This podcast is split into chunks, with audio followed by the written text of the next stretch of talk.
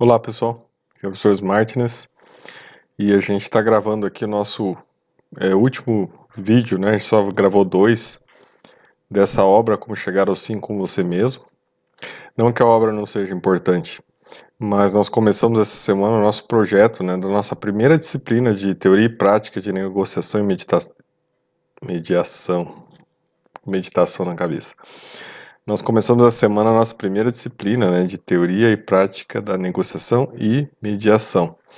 Então, uh, isso demandou bastante, né? É uma disciplina virtual que a gente está fazendo experimentalmente aqui na universidade, devido a esse momento. E, então, nós não tivemos muito tempo para fazer a edição de outros vídeos, né?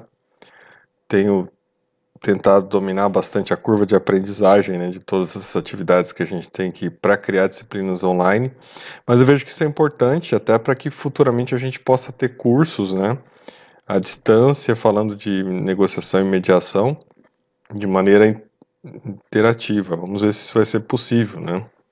E daí a gente está fazendo alguns experimentos aqui. Então, por isso que a gente não gravou outros, né, outros vídeos desse livro. Mas nós terminamos a leitura dele agora, né? Então por isso que eu estou gravando esse último vídeo aqui para falar do assunto. Uh, de uma maneira geral, gostei da obra, né? Acho que ela é uma obra interessante para o ponto de vista pessoal, né? De autodescoberta, de autoaprofundamento e até de posturas pessoais em relação ao enfrentamento de conflitos. Então, eu acho que essa obra, né? Se a gente colocar realmente em prática os seis passos que ele indica na obra, a gente pode realmente ter mais sucesso uh, com nossas próprias, né, nossas próprias uh, realidades diárias. diárias. Ele até no final do livro ele coloca bem isso. Ele fala, olha, todo dia eu acordo e olho no espelho, né, e tento e tento mentalizar, né, olhando para aquele que vai ser o, o, a pessoa que vai mais desafiar, né, que vai mais é, trazer entraves para a realização do sim hoje para mim, que sou eu mesmo. Então acho que foi bem interessante a colocação dele. E se a gente realmente começar a ter mais atenção, né, em tudo que a gente acaba fazendo e nas dificuldades que nós mesmos acabamos criando e, e tornando empecilho, né, para a realização de um acordo, né, de uma negociação, de uma mediação, nós podemos ter então uma é, um vasto que é material de aprendizagem para se melhorar e aos poucos, né? E ele fala sobre isso, né? Que nós temos que treinar, treinar, treinar, treinar as, as, os seis passos para que nós possamos cada vez mais, como músculos, né? Criar musculatura para conseguir colocar isso em prática da melhor maneira possível. O autor procura demonstrar na obra inteira, né? Esse, esse, esse sucesso que ele tem, essa né, essa, esse, esse, grande histórico de 35 anos de atuação na área né, de resolução de conflitos. Ele procura mostrar um, um, pouco do lado pessoal dele, das atividades que ele tem na prática, né, do que ele, dos casos mais importantes que ele participou. Então é bem interessante a leitura dessa obra, né? Eu recomendo. É um livro assim bem barato de se conseguir, né? Você consegue usado aí por 20 reais. E vale a pena você fazer essa leitura e colocar em prática as técnicas dele. Eu fiz várias reflexões, fiz várias, né, várias, vários pensamentos, vários insights. Em vários momentos me trouxe à tona é, coisas que a gente às vezes faz intuitivamente e não tem a noção técnica né, do que está fazendo, mas percebe, e aí quando lê a obra, percebe que está no caminho certo, né? Percebe que está entrando em conexão com as melhores ideias e isso é importante. Isso é uma sincronicidade, né, de que a gente realmente está é, focando naquilo que deve ser feito, né. Uh, avançando um pouco aqui, né, eu preparei alguns slides aqui para a gente conversar. É, uma das coisas que me chamaram muita atenção nessa obra, que merece talvez uma, um aprofundamento maior nosso, é sobre a questão do arquétipo do ganha-perde, né. Então, eh, a gente às vezes acha que no direito, né, se pressupõe sempre uma balança igualitária, né, onde a gente vai conseguir é, sopesar e chegar a um resultado equilibrado. Mas quando a gente pensa, né, num resultado que seja equilibrado, ele pode estar sendo é, efeito de uma barganha. A gente falou sobre barganha no vídeo anterior, né, de como ela é um arquétipo inconsciente, né? Toda vez que a gente vai fazer uma negociação, a gente tende a barganhar, a levar para esse lado da barganha, mas dentro disso também pode ter o arquétipo do ganha-perde, né? Então, dependendo da forma como a pessoa vai para uma barganha, né? Ela pode, de uma maneira, se ela for uma pessoa mais dura, áspera, né, chegar nessa barganha, ela tem uma tendência a ganhar mais do que uma pessoa que chega mais maleável e aí tende a perder. Então só aí a gente já viu o desequilíbrio da coisa, né? Então há um ganho e há uma perda, há um desequilíbrio de forças. Então essa ideia de reequilibrar a balança, né, pressupõe o quê? Que a gente saia então deste modelo de ganha-perde.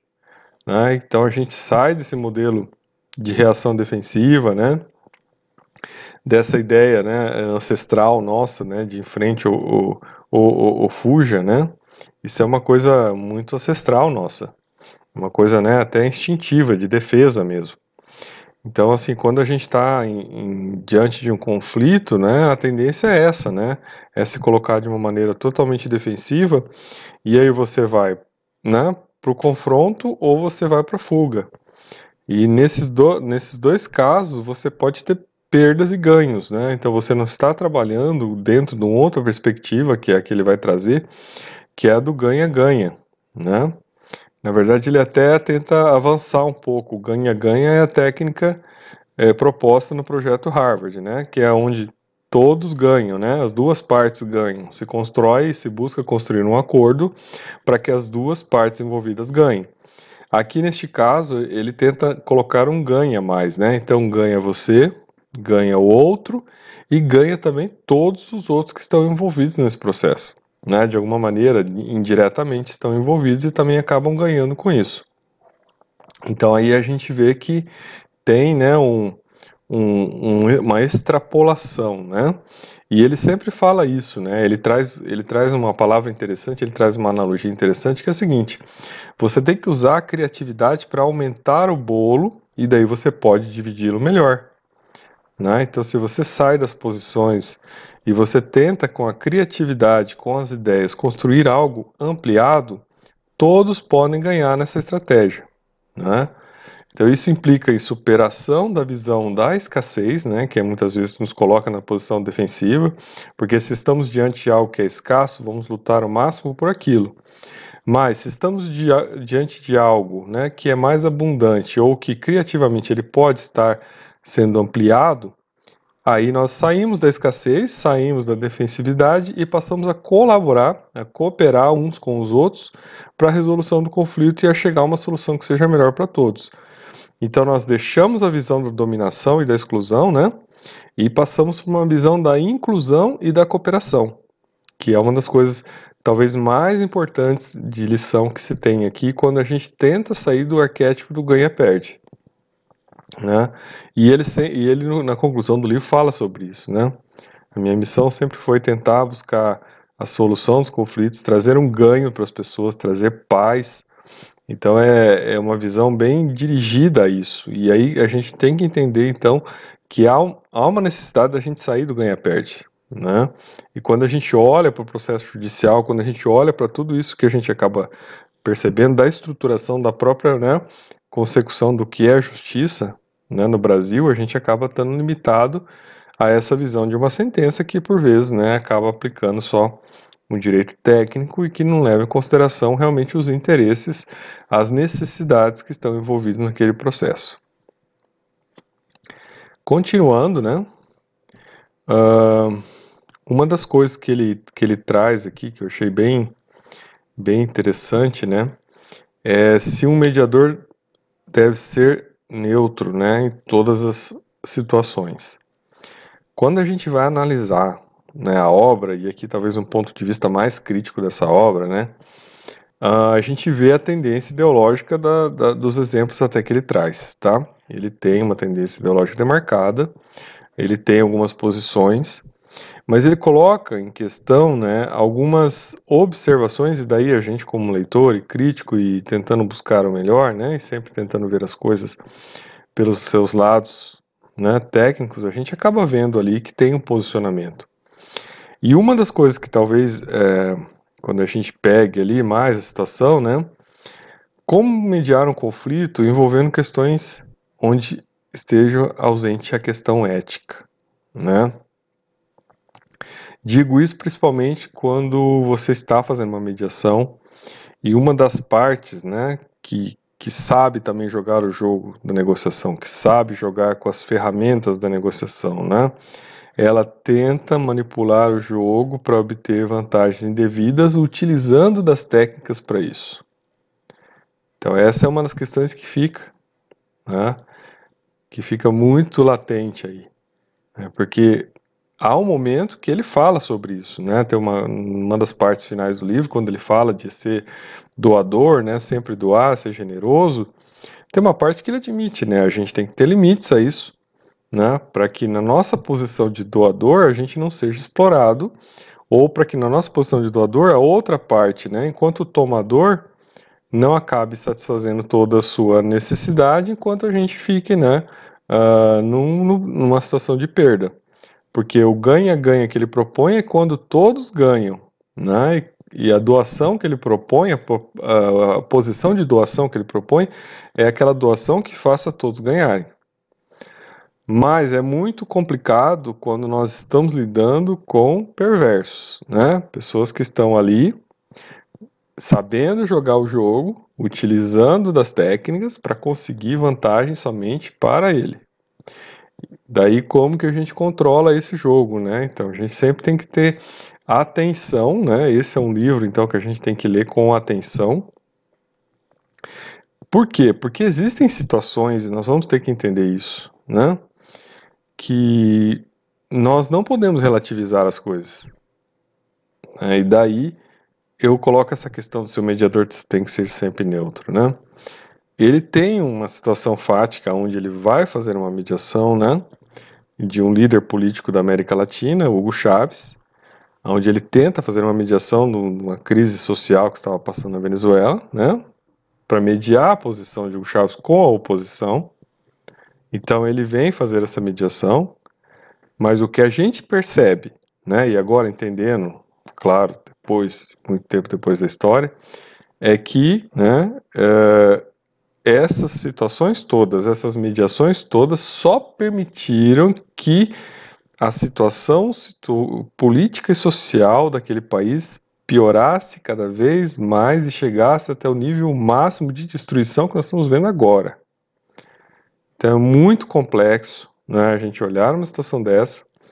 Né, ele coloca no livro, esse livro, é um livro de 2016, mas ele coloca né, aquela situação como ter, tendo sido uma situação positiva, mas se nós formos analisar no contexto histórico, né, do que está ocorrendo, o que aconteceu lá, não foi positivo. Né? A, situação, a situação que ele mediou não foi em 2016, mas o livro é de 2016. Mas a situação foi bem antes. Agora, a colocação que se tem é que todos os casos, né, nem sempre né, a gente vai poder é, ter essa confiança de que né, a mediação está sendo feita da melhor maneira possível ou os resultados dela são possíveis. E a gente talvez tenha que avaliar nessas circunstâncias e tomar outras posições. Né? Ele fala: ah, se eu não tivesse tomado aquela posição, talvez ele não teria conversado comigo. Né? Mas será que a conversa que ele teve com esse mediador foi adequada para as pessoas, né? Para aquela situação? Foi a melhor conversa? Será que essa mediação somente não permitiu que a continuidade das coisas, a piora das coisas continuasse? Então, essa é uma questão que se coloca. Será que o mediador tem essa responsabilidade? Ou ele simplesmente media, termina o serviço dele, vai embora, coloca no livro que ele fez a parte bonita da história e foi embora? E há mais coisas ainda, né? Há alguns pontos críticos também, né? Algumas é, outras situações que ele coloca nesse livro, né? Citando exemplos, por exemplo, de Einstein, da questão de se pensar que o universo conspira a favor de todos, né? E ver o universo como amigo e não como inimigo. Só que nós não podemos esquecer que Einstein participou do projeto Manhattan de criação da bomba nuclear né, americana. Então a gente também não pode esquecer disso, né? Então, quer dizer, via o universo como amigo e cria uma bomba nuclear. Né? Então, veja, essa questão das relativizações que têm que ser questionadas, né? Então a gente percebe uma fundamentação ideológica no autor. A obra dele é muito interessante, tem muitos pontos positivos, mas aquele ponto que nós sempre tem, temos que ter em consideração é, é o seguinte: nem sempre nós podemos também compactuar né, com o autor, com o pensamento, porque ele traz ideias positivas. Nos pontos falhos que ele apresenta, nós somos obrigados a nos manifestar, né, no sentido de que ali não está correto. Né? Então, quer dizer, usar um marco teórico Einstein com todos os seus, né, eh, todas as suas é, contribuições para a humanidade, ok, mas enquanto, né, uh, detentor de uma posição de benefício, né, de, de foco na humanidade enquanto, é, né, não, enquanto amiga e criar uma bomba nuclear, você tem que ter uma, uma crítica em relação a isso. Né, é uma relativização. O que ele fez ali é uma relativização. Né, então isso tem que ser claro. E existem várias relativizações no livro, né, em várias situações de participação dele, né, em principalmente quando tem essas questões mais polêmicas, ideológicas, aonde ele acaba, né, uh, relativizando a situação e não, né, se posicionando uh, dentro de uma premissa de neutralidade, que é o questionamento que a gente está fazendo aqui, né? Será que o mediador sempre pode ser neutro em todas as circunstâncias? No projeto Harvard, a gente vai ver que existem padrões, existem limites, existem pisos. Né? Então, se a gente for pegar pelo Roger Fisher, que é o professor dele, a gente vai ver que existem padrões, existem situações onde dali não pode passar, porque existe uma premissa ética mínima a ser colocada em prática. Né? E aqui a gente já vê que a postura dele é outra, né? que a postura dele é de fazer a mediação independente, né? se o que está ali exposto é uma situação que não né, está condizente com a questão ética. Né? Tem falhas ali, pelo menos falhas de relativização, né, que precisam ser encaradas e demonstradas. Né? Não sei, né? então veja assim, será que o mediador pode permanecer isento nesse caso? Né? Então fica a questão, para que todos possam ler o livro e refletir sobre o assunto, que isso é o mais importante, não importa muito a opinião, né, aqui do analista, mas que vocês façam a leitura do livro, façam suas reflexões, né, e entendam que a gente está trabalhando aqui com conceitos é, mais né, amplos, tá? E o último, último aspecto aqui que eu achei realmente muito interessante aqui, já estabelecendo um elogio para a obra, né, com a capacidade do autor de correlacionar os assuntos, e realmente aqui ele trouxe algo fantástico, né? É, que é a questão da, da, do entendimento né, do papel do lado direito do cérebro né, e das satisfações imateriais. Então ele consegue fazer uma leitura né, do orientalismo aqui, né, das, das propostas do Zen, budismo, do orientalismo, né, várias propostas de, da meditação? No primeiro momento do livro, ele começou a falar de meditação e ele não chamava aquilo de meditação, né? Chamava de contemplação. Eu falei, olha, ele está falando de meditação aqui. Mas chega numa parte do livro que ele declara, né? Não, é a meditação. Então ele vai e ele traz esse, esse, essa questão e realmente é, é muito interessante o que ele faz ali, né? Ele relaciona essa questão né, da autopacificação, da autossatisfação, né? A partir de uma construção que ela esteja ligada mais ao lado direito do cérebro. E aí os insights foram maravilhosos, né? Fiquei tentando né, refletir sobre isso e vendo como a gente, a nossa vida, o nosso mundo hoje, ele está todo estruturado pelo lado esquerdo do cérebro, né? Ele é um mundo completamente voltado para questões de lógica, para questões de racionalidade, para questões de estética, né, para questões materiais. Então, né, os discursos são estéticos, né, os discursos eles têm uma valoração de beleza a partir do próprio discurso, né, de você estar fazendo o que é certo no discurso, independente se as suas práticas estão adequadas àquilo, né. Um discurso por vezes vazio e preso em posições, Né? Posições que muitas vezes geram conflito entre pessoas. Né?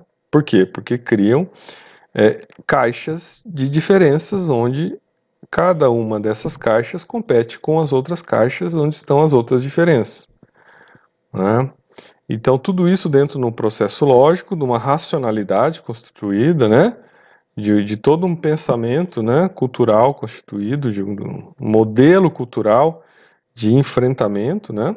podemos dizer assim, focado no materialismo, extremamente materialista, né? Estético materialista, e tudo isso vo voltado pela interferência né, do lado esquerdo do cérebro, claro que é uma conquista da humanidade, a evolução, né? A gente sai da idade das trevas e a gente entra no, na, na, fase iluminista da, né, do avanço e a partir dali tudo acontece, né? Com o uso da racionalidade, da lógica, do materialismo e da estética, né? Tudo isso compõe o nosso mundo atual, né, no mundo que nos trouxe até aqui. Só que a partir de um determinado momento, este mundo passa a ser, né, um, em si um mundo que traz a sua própria semente de destruição. Né, a partir do momento que fica se amarrado a essas questões. Né, e se deixa de lado o outro lado do cérebro, que é tão importante quanto este lado do cérebro. Né? Então não é a situação de sair do lado esquerdo para viver só as questões do lado direito, mas, por exemplo, o lado direito está ligado com a questão da intuição, com a questão da criatividade, né, da conexão e da metafísica. Né? E tudo isso né, perpassa por essa capacidade, então, da gente superar né, essas, essas, essas instalações. Né? Então, quer dizer, o, o dogmas da, das posições, da escassez, do ganha-perde, das insatisfações, né? Porque enquanto você está trabalhando só dentro de uma lógica de racionalidade, estética, materialismo, você vai trabalhar com um mundo de insatisfações constantes e permanentes. E o que ele propõe nesse nível para você chegar ao sim com você mesmo é você superar então esse, esses limites do mundo escasso, do mundo material, né? Da escassez do mundo material, da, dessa constante busca, né? De preenchimento, para entrar no seu lado mais interno, né? O seu lado mais conectivo com o todo, metafísico, né? Aonde você, a partir de atividades como meditação, reconexão com a natureza, né? Busca de sentido em coisas é, que lhe deem satisfação íntima, né? Que você possa utilizar isso para você ter, né? Um ponto de equilíbrio, né? Um ponto de equilíbrio que lhe deixe satisfeito, né, que ele cria um senso de propósito, ele cria uma possibilidade de generosidade com os demais e a partir disso, então, você vivenciar menos conflitos ou estar mais predisposto a poder ajudar na resolução dos conflitos alheios. Então é fantástico essa análise dele, né? Essa parte da obra dele talvez seja a, a parte mais sensacional, né? Aonde ele consegue interligar essas questões todas, né, interligar o orientalismo, interligar a questão do, né, do, do entendimento do funcionamento do cérebro humano, do que a gente vive, como é que o conflito se estrutura, né, como é que o conflito vem muitas vezes por essa base, né, de, de, de desse confronto, né, de, de, dessas racionalidades, e como a saída está em buscar um equilíbrio do lado esquecido do cérebro, né, que é esse lado que foi colocado, né, à sombra, né? Como se coisas como intuição, criatividade, conexão e metafísica fossem coisas secundárias né, na vida humana e na verdade não são, porque esse retorno ao ser, né, ao seu ser é, interno, né, é o que vai te permitir construir a sua satisfação, a tua mudança de perspectiva, né, em relação ao mundo, aos seus, aos seus desejos, às suas necessidades, e daí você poder ter um equilíbrio maior, estar com um senso de encontrar um senso de propósito para sua vida, né, que é a busca de sentido, e construir generosidade com as demais pessoas. E isso é muito fantástico, né? Realmente a meditação tem um papel maravilhoso, né, em te trazer bem-estar, equilíbrio, uma boa sensação. Uh, as concepções todas de orientalismo também trazem muito isso. E tudo isso realmente está ligado a essa, a essa necessidade de recentralizar né, a nossa percepção, né, da nossa, a, a nosso próprio processo cognitivo. né, buscando um equilíbrio perdido, né, que agora precisa ser reencontrado quando a gente começa a falar mais né, de resolução pacífica de conflitos, de comunicação não violenta, né, de outras situações que requerem, primeiramente, que a gente faça o nosso trabalho de casa, né, que nós estejamos bem para que né, possamos ajudar mais, né, não nos envolver tanto em conflitos, fazer uma profilaxia nossa e estejamos mais inteiros né, para interação social e para colaborar para a melhoria né, do conjunto das pessoas. E ele até cita, né, que quando ele tinha, né, o, obje o objetivo dele, do Roger Fisher, no, no, projeto Harvard, né, foi de construir um mundo mais pacífico. Esta obra realmente é um passo para isso, e eu gostaria muito de recomendar que você lesse com carinho essa obra. Então, sou o professor Martins, e até o nosso próximo encontro.